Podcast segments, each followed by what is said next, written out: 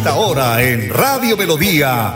Hola, mi gente, mi gente. Dirige y presenta Amparo Parra Mosquera, la señora de las noticias. Hola, mi gente. Programa de orientación periodística y de servicio social al servicio de Bucaramanga y Santander y con los hechos que suceden diariamente en el país. De lunes a viernes, de 8 a 8 y 30 de la mañana, para que usted esté bien informado. Señoras y señores, con ustedes. Amparo Parra Mosquera, la señora de las noticias. Ay, ay, ay, ay, qué bonita es esta vida. Y aunque no sea para siempre, si la vivo con mi gente, es bonita hasta la muerte con aguardiente y tequila. Oyentes de Hola, mi gente, tengan ustedes el mejor de los días. Les saludo hoy jueves 28 de julio. Esto se acabó ya el séptimo mes del año. Desde que cuento el estado del tiempo a esta hora, tenemos una temperatura de 19 grados centígrados. Dice el IDEAN que se están presentando chubascos a esta hora en la región. Bueno, hoy es el día de el, eh, el- del Día Nacional de Seguridad y Salud en el Trabajo. Esta fecha se conmemora con el fin de sensibilizar a trabajadores y empleados sobre la importancia de prevenir enfermedades profesionales y accidentes en el ámbito laboral durante el retorno al trabajo y la reactivación de los sectores económicos del país. El Ministerio de Trabajo reunió a distintos conferencistas que dejaron importantes recomendaciones en el marco de esta conmemoración del Día Nacional de Seguridad y Salud en el Trabajo. La realidad que hoy vivimos ha traído consigo retos para los sectores económicos en Colombia, llevándonos a todos, desde la microempresa hasta la grande empresa y multinacional, a desarrollar lineamientos de adaptación y resiliencia con dos objetivos claves, la sostenibilidad económica de la organización y la promoción y cuidado de cada empleado, que contribuye a alcanzar las metas laborales, ha dicho el ministro de Trabajo, Anel Custodio Cabrera. Por eso es tan importante que uno como empleado o como trabajador debe exigir todos las, eh, me- los mecanismos que dice la ley para poder hacer un buen trabajo y para proteger nuestra salud. No que vaya su hacia allá y no hay una, no hay un- un- una protección para que usted pueda hacer su trabajo y después los accidentes laborales que son bastante críticos. 8 de la mañana, 3 minutos, como siempre, Bernardo Un Potero en la edición y musicalización de este, su, de este su programa Hola mi gente. Y desde el año 2008, la Organización Mundial de la Salud, la OMS, viene celebrando cada 28 de julio el Día Mundial contra la Hepatitis Vírica. El objetivo de esta fecha es impulsar a nivel mundial todas las iniciativas y estrategias que puedan realizar el sector salud en contra de esta enfermedad. Y hoy en su mensaje el Padre Sassano nos habla de la opción de vida. Escuchemos. Mateo 13 del 44 al 46. Opción de vida. Lo primero que vemos es tesoro en un campo. Y tu vida implica una búsqueda. Lo que buscas está aquí, en este mundo. Pero exige de vos la seriedad de buscarlo. Busca tu felicidad. No te quedes así con las manos vacías, ni tampoco esperes que venga todo por sí solo. Soltate y salí. Busca a Dios y busca eso mismo que te hace feliz, que te da paz, que te hace sentir bien, eso que te llena. Lo segundo es que tenés que estar lleno de alegría. Al tener a Jesús y saber por dónde va el camino de tu felicidad te llena de alegría y de entusiasmo. La alegría es el eje de la paz interior que logras tener. Un corazón lleno de paz permanece alegre, porque alegría y paz son las señales de que tu caminar va por ahí. Hoy, de lo que estás haciendo y viviendo, ¿te da paz? ¿Te llena de alegría? ¿De entusiasmo? Por eso el último eje es negociante. Saber y aprender que en la vida uno debe ponerse cierta jerarquía de valores. El saber que vos vas armando un ritmo, pero que de vos exige dejar de lado algunas cosas y adelantarse más a otras. Por eso aprende a dar valor a cada cosa según lo que te lleva más o menos al objetivo que vos tenés. Dios nunca te deja, pero te advierto que cuando lo conoces verdaderamente, a Él no lo dejas más. Que Dios te bendiga, te acompañe y te proteja. En el nombre del Padre, del Hijo y del Espíritu Santo. Que Dios te bendiga. Cuídate. 8 de la mañana, 5 minutos. Vamos a una pausa y ya volvemos. ¿Eres asociado de Financiera como Ultrasan y quieres cumplir tu sueño de estudio? Esta es tu oportunidad.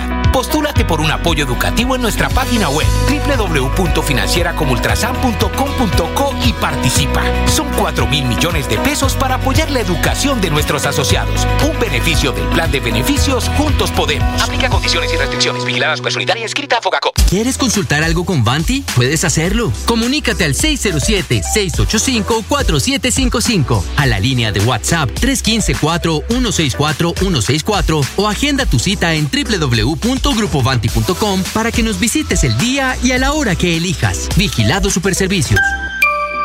En Melodía valoramos su participación. 316 550-5022 es el WhatsApp de Melodía para que entremos en contacto. Envíenos videos o fotografías de las noticias de su comunidad y las publicaremos en nuestros medios digitales. 316-550-5022. El WhatsApp de Melodía para destacar su voz. Melodía, la que manda en sintonía. ¿Sabías que en Financiera como Ultrasan tus ahorros y aportes van sumando? ¿Sumando qué? ¡Sumando beneficios! Incrementa el saldo de tus ahorros y aportes y disfruta sin costo cuota de manejo en la tarjeta débito, retiros gratis en cajeros automáticos nacionales y mucho más. No esperes más. Disfruta más beneficios con Financiera como Ultrasan. Nadie es eterno en el mundo, ni teniendo un corazón suspira por la vida y el amor. Todo lo acaban los años. Dime que te llevas tú. Si con el tiempo no queda ni la tumba ni la 8 de la mañana, 7 minutos. Yo creo que un tema como este jamás lo volverán a componer, porque es la realidad de la vida. Nos morimos, nos quedamos en nada. Los eh, dolientes lloran unos días y ya, se acabó. Con el paso de los años, usted va a la tumba, ya no hay nada, ya no hay nada. Esta es la vida, esta es la vida. Bueno, pues el rey del despecho estará en cámara ardiente hasta el próximo 30 de julio, como fue su voluntad. El itinerario para despedir al intérprete La Tirana, Sobreviviré y Nadie es Eterno en el Mundo comenzó a las 9 de la noche de este miércoles. Su cuerpo salió en una caravana hasta la unidad deportiva de Atanasio Girardot de la ciudad de Medellín. Pues eh, allí permanecerá en cámara ardiente hasta las 11 de la mañana de este sábado 30 de julio. En la primera jornada de su velorio se reportaron largas filas de fanáticos que querían darle el último adiós al cantante. Solo deseamos paz en la tumba, maestro, que de verdad haya sido recibido por el Creador, quienes creemos ¿no? que hay una segunda oportunidad. 8 de la mañana, 9 minutos. Eh, esta es eh, la, la, despedida que le hacen todos los fanáticos, no solo porque hayamos estado despechados en algún momento, sino porque fueron canciones muy sentidas y muy cantadas por los colombianos. Que se quejen si los pueden ayudar. Cuando ustedes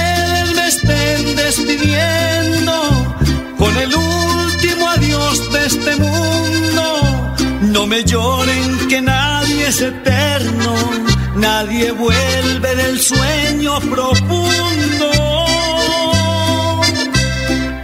Sufrirás, llorarás, mientras te acostumbres a perder, después te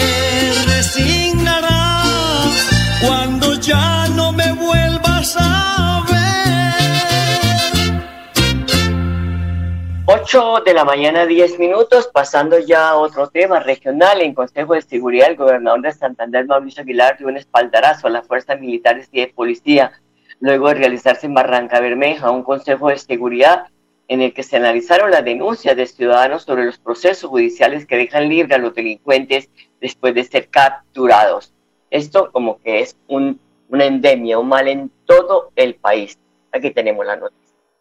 Quiero enviarle un saludo muy especial a todos los miembros de nuestra fuerza pública, de nuestra policía, de nuestro ejército, de nuestra Armada Nacional y sobre todo de invitarlos y motivarlos a seguir trabajando para seguir contrarrestando los delitos y los flagelos de la delincuencia organizada.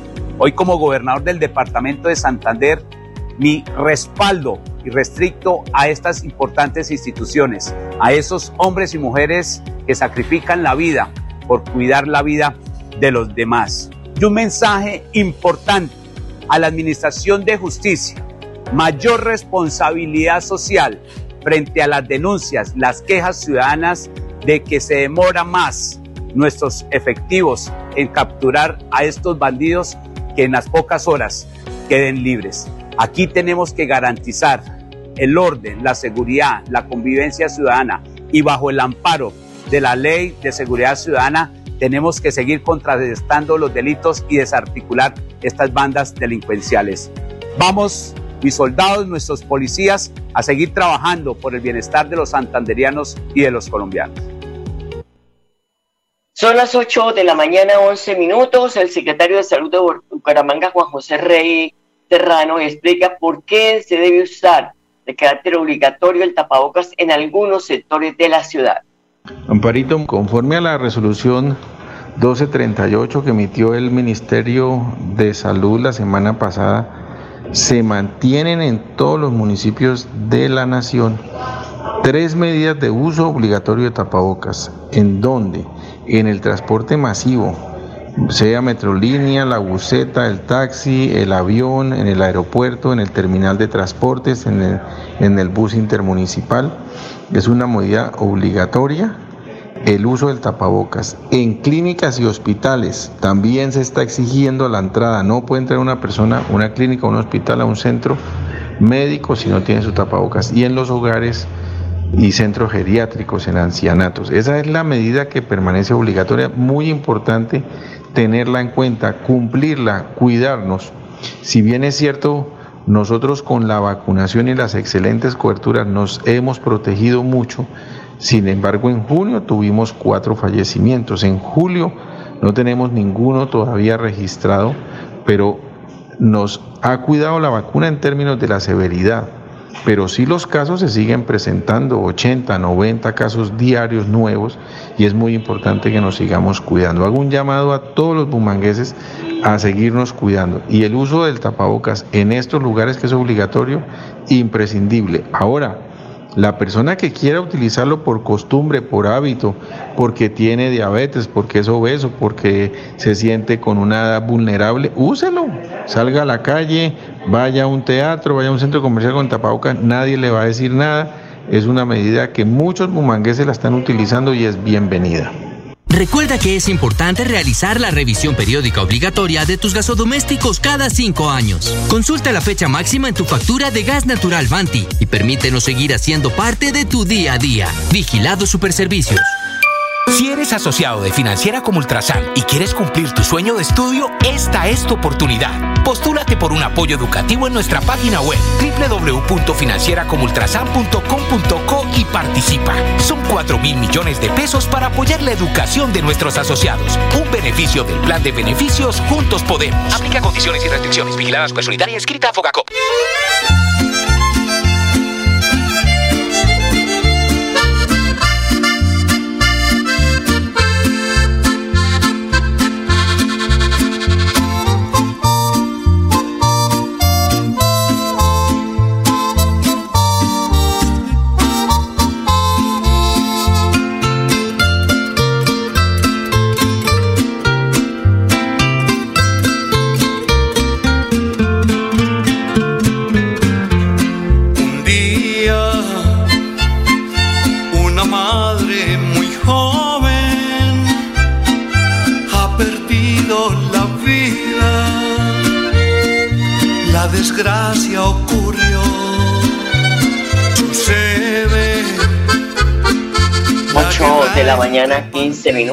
Es el tema que le hizo a su hija, que fue asesinada. Ella, por una bala perdida, perdió la vida. Estaba, eh, eh, tenía una niña que se llama Daniela y fue la canción que le hizo el rey del despecho a su hija y a su nieta.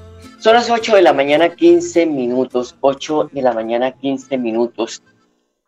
Don Enrique Guarín, muy buenos días. Buenos días, Amparo, y a todos los oyentes. Bueno, a ese duele eh, muchas cosas como esta, la que ocurre, ¿no? Eh, una muerte tan eh, súbita, podemos decir, un hombre de 71 años que pues estaba, como dice el dicho, muy bien conservado, ¿no, Enrique? sí, lleno de energía, con mucha capacidad todavía de trabajo, de, de componer, de cantar y, y sobre todo el auge que tenía en la mayor parte de la, de la población colombiana, sobre todo en, en Antioquia y todo lo que es esa parte del eje cafetero. Bueno, Enrique, eh, según la nueva ministra de Salud del gobierno electo de Gustavo Petro, la doctora Colcho, ¿cuál es la situación real del sector salud en Colombia? Porque ella da unas declaraciones que pues uno dice, bueno, ¿qué, se puede, qué pueden esperar los afiliados al sistema sobre los posibles cambios para hacerlas viables las EPS? A ver, sí, yo, yo fundamento lo que voy a decir en lo siguiente. Yo fui integrante de la Liga de Usuarios de, de las EPS en, en Santander y representante a nivel nacional de, de los mismos, y siempre con la aplicación de la ley del año 1993 en un porcentaje muy alto de los usuarios del sistema de todas las EPS, la queja era constante del pésimo servicio de todas las EPS. Recordemos que el proceso inicia con alrededor de, de 200 EPS en el país y hoy va en alrededor de 20 EPS de las cuales dicen que van a dejar cinco, pero todas, todas sin excepción, prestan un préstamo de servicio a los usuarios, que tienen una cobertura mucho más amplia, eso es cierto. Eso no se puede negar en comparación con la ley anterior, antes del año 1990. Pero la realidad es que la, el tener un carnet de afiliación a una EPS o garantizar la afiliación de nuestra familia, eso no garantiza la atención. O sea, la falta de atención en salud de los usuarios de todas las EPS en el país es muy alta. Y una muestra de eso es que los medicamentos no los entregan eh, en una forma de vida. Eso es un problema grande. Las citas con médicos generales las demoran, con especialistas ni se diga. Los tratamientos que los médicos ordenan lo mismo. Y por eso en el país hay muchas tutelas. Esa es la prueba fehaciente de que el servicio es pésimo y las tutelas que se meten y se ganan se llega al, al, al extremo por parte y al cinismo parte de, la, de las EPS que no las cumplen y hay muchos, muchos, pero muchos desacatos en el país porque no cumplen para suplir la necesidad de la salud de los usuarios del sistema. Están atentando contra la vida de muchos usuarios cuando no los atienden de una forma rápida y oportuna. Entonces, desde ese punto de vista, la nueva ministra, yo pienso de que ella tiene una buena lectura sobre el problema. Y lo que hay que discutir es si efectivamente eh, eh, eso es aplicable o no, y liquidar las EPS, que es la idea de la nueva ministra, pues está fundamentado en eso, ya dice, las EPS no las que prestan el servicio, sino las IPS. Las EPS son un intermediarios y la realidad es que en el mundo entero la intermediación para recibir un dinero independientemente del sector que sea es mala. Es mala porque esa plata que entra a administrarla determinadamente, cuando llega verdaderamente a quienes la van a invertir, pues llega ya totalmente disminuida por diferentes motivos, lo uno por devaluación, lo otro por la corrupción y lo otro por la forma de las sobrefacturaciones que hacen constantemente. Entonces, desde ese punto de vista, la nueva ministra tiene una posición de que hay que hacer una reestructuración o liquidación de las EPS y ese es el debate de fondo. Pero yo creo de que necesariamente la ministra debe tener muy en claro de que el sistema lo debe cambiar para mejorar sustancialmente la atención en los usuarios. Y la otra posición que hay en el gobierno nuevo de Gustavo Petro es la de Alejandro Gaviria, que él conserva su idea de decir de que se debe mantener la ley 100 para implementarlo como un problema de inversión o de rentabilidad y eso no debe ser así. La salud de cualquier ser humano en el mundo, inclusive los mismos animales, no se debe tratar como un problema de rentabilidad, debe ser como un problema de solucionar un problema de carácter social garantizando la salud. Entonces, esa es una discusión que al interior del gobierno de Gustavo Petro se va a dar cuando se posicione el 7 de agosto. Entonces, los usuarios debemos estar muy a la expectativa para mirar, porque el objetivo nuestro es buscar de que se nos mejore la atención en el problema de salud cuando tengamos que asistir a una EPS. Y además, eh, hay unas EPS, tengo que decirlo, como la nueva EPS, por ejemplo, que muchos pacientes tienen enfermedades difíciles con tratamientos muy costosos, Enrique. Sí, no, claro, eso no se puede desconocer que desde un punto de vista de rentabilidad, este gobierno y los gobiernos anteriores dejaron en la nueva EPS que es, eh, eh, es parte estatal y parte privada porque las cajas de compensación pues son de los trabajadores en ese sentido y tiene una parte estatal ahí. Le, le, dejaron la herencia de los afiliados a la nueva EPS de la gente de determinada hacia arriba y, y en la en la vida hay algo que no se puede desconocer a medida que uno avanza en la vida se va deteriorando la salud y se vuelve uno más costoso y las otras EPS pues les afiliaron las personas jóvenes entonces eso tiene una carga tremendamente económica para la nueva EPS y eso son dificultades, pero este gobierno debe, el gobierno de Gustavo Petro debe evaluar eso para mirar a ver cómo colocan igualdad de condiciones a todo lo que es el sistema para que le presten un servicio excelente o al menos bueno a los usuarios del sistema de salud que en este momento vuelvo insisto es muy deficiente. Uno va a cualquier IPS que tenga contactos con cualquier EPS y uno ve usuarios tirados en el piso, uno va a los hospitales, usuarios tirados en el piso, uno va a la clínica comuneros, uno ve gente en urgencias al, alrededor de las camillas y acostados en esteras, entonces eso no es lo lógico para la atención de la salud de los usuarios. De Ahora, sí, ahora hay que evitar, hay que prevenir, porque es que los jóvenes están consumiendo mucha comida chatarra.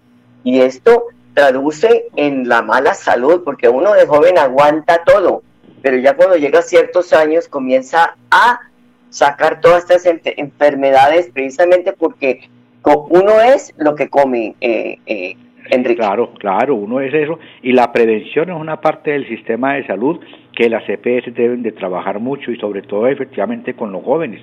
El tipo de alimentación, que hoy están en, en, en discusión ese aspecto, y toca tenerlo en cuenta y mirar a ver cómo se miran mecanismos de que efectivamente garanticen una salud a, la población colombiana que permita un desenvolvimiento normal en, el país.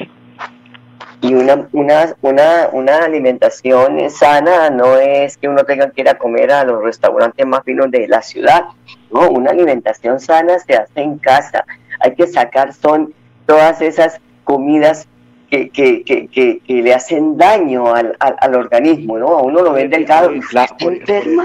No, yo no estoy enferma, estoy más alentada que antes. No, eh, sí, eh, eso de las comidas chatarras, claro, eso es un debate grande hoy en día, inclusive hoy sobre la idea en el nuevo Congreso que está discutiendo el problema de los impuestos a, a, las, a las bebidas azucaradas, pues yo creo que desde el punto de vista de garantizar la salud está bien, pero el hecho de que se cobren impuestos a las bebidas azucaradas, eso no garantiza de la que la gente deje de tomarlas y que se esté atentando contra la salud. Para mi modo de entender es persuadir y convencer a través de diferentes charlas a los consumidores de esas de esa comida chatarra a que no lo debe hacer y a, y a, y a, a fundamentarles que para el futuro eso va a ser dañino para la salud de la persona y obviamente para las arcas económicas de la nación, porque persona que se enferme es un sobrecosto para el sistema de salud en el país. Definitivamente también sacar lo industrializado de nuestros alimentos. 8 de la mañana, 24 minutos. Bueno, una, un tema. Rodolfo Hernández dice eh, JP Hernández que Rodolfo Hernández renunciaría al Senado y se lanzaría a la gobernación de Santander. Bueno, baileme ese trompo en Luña. Eh, eso, es, eso es un criterio. Yo vuelvo e insisto lo que dije ayer. Para mi modo de entender, y en este momento el perfil de Rodolfo Hernández no es el mismo perfil cuando era candidato a la presidencia de la República. Se ha desdibujado tremendamente en lo que planteaba anteriormente a lo que está planteando hoy ya como senador. Y se está vislumbrando efectivamente que quiere lanzarse al, de candidato a la gobernación. Yo creo que si él se lanza de candidato, va a atentar, o mejor, va a desgastarse con la, con la mayor parte de la población que lo respalda y perfectamente va a perder las elecciones porque no va a sacar la misma votación que pudo haber sacado aquí para las elecciones presidenciales porque se ha, de, se ha desgastado. Se ha muchas, propuestas canti, muchas propuestas cantiflescas, ¿no? Ya uno no... Entonces ya la gente no le va a creer, la gente no le va a creer. O sea, una una cosa dice como candidato, hoy en día como senador está en otro, en otro papel y si se vuelve a lanzar la candidatura a la gobernación o se vuelve a no se lanza la, la gobernación a la candidatura a la gobernación pues indudablemente yo creo de que la mayor parte de la gente que son votos silvestres es decir no son votos amarrados son votos de opinión le va a dejar de votar porque los está defraudando pues ahí está Enrique Guarín pues muchas gracias mañana eh, creo que podemos hablar de que él espera Santander con nueve senadores a partir del 7 de agosto, ¿le parece? Listo, listo, Amparo. Mañana nos vemos, nos, escuchamos a esa hora, listo. Bueno, muchas gracias a ustedes, amables oyentes. Gracias por su sintonía. Los dejo con la programación de Melodía. Recuerden que está nuestra página web www.melodiaenlinea.com. Ahí encontrará toda la información que se emite en esta frecuencia eh, y además pues la música, la buena música que Don Arnulfo Potero nos tiene acostumbrados. 8 de la mañana, 26 minutos. A ustedes, gracias por su sintonía. Les deseo un feliz día. Hasta mañana. Los quiero mucho. Gente. Programa de orientación periodística y de servicio social al servicio de Bucaramanga y Santander y con los hechos que suceden diariamente en el país. Hola, mi gente. Mi gente. Dirige y presenta Amparo Parra Mosquera, la señora de las noticias.